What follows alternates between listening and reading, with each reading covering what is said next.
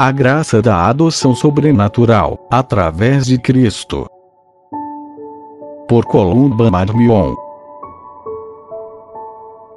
A razão humana pode demonstrar que existe um ser supremo, causa primeira de toda criatura, providência do mundo, remunerador soberano, fim último de todas as coisas. Mas, por muito poderosa que seja nossa razão, não poderia descobrir com certeza nada do que se refere à vida íntima do Ser Supremo. A vida divina está infinitamente distante, em uma luz inacessível. A revelação veio em nossa ajuda com sua esplendorosa luz. Ela nos ensina que há uma inefável paternidade em Deus Deus é Pai. Eis aqui o dogma fundamental, que pressupõe todos os outros. Dogma magnífico, que enche a razão de assombro, mas que preenche as almas santas de alegria.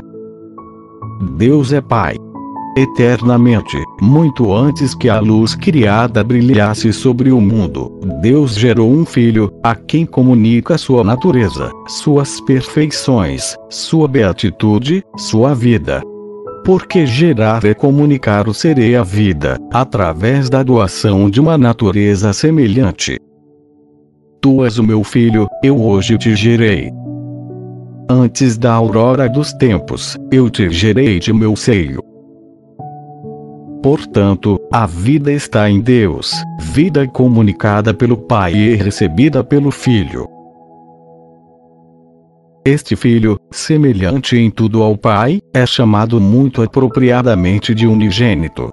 Ele é único porque tem, ou melhor, porque é, uma única e indivisível natureza com o pai e um e outro, ainda que distintos entre si, porque um é pai e o outro é filho, estão unidos com um abraço de amor poderoso e substancial, do qual procede a terceira pessoa, a quem a revelação chama com um nome misterioso: Espírito Santo.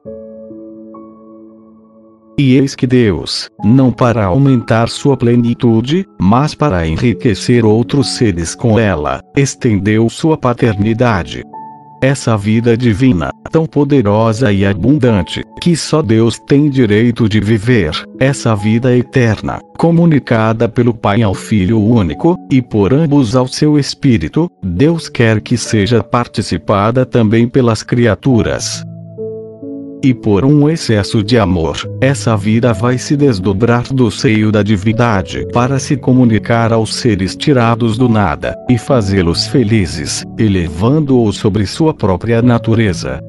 A essas simples criaturas, Deus lhes dará o doce nome de filhos, e fará com que sejam realmente. Por natureza, Deus não tem mais do que um filho. Por amor, terá uma multidão inumerável. Eis a graça da adoção sobrenatural. A mesma vida divina, que emana do Pai ao Filho, e que passa do Filho para a humanidade de Jesus, circulará por meio de Cristo em todos aqueles que a queiram aceitar, e os impulsionará para o seio beatificante do Pai, onde Cristo nos precedeu, depois de nos ter dado seu sangue como preço desse dom. Portanto, toda a santidade consistirá em receber a vida divina de Cristo, e por Cristo.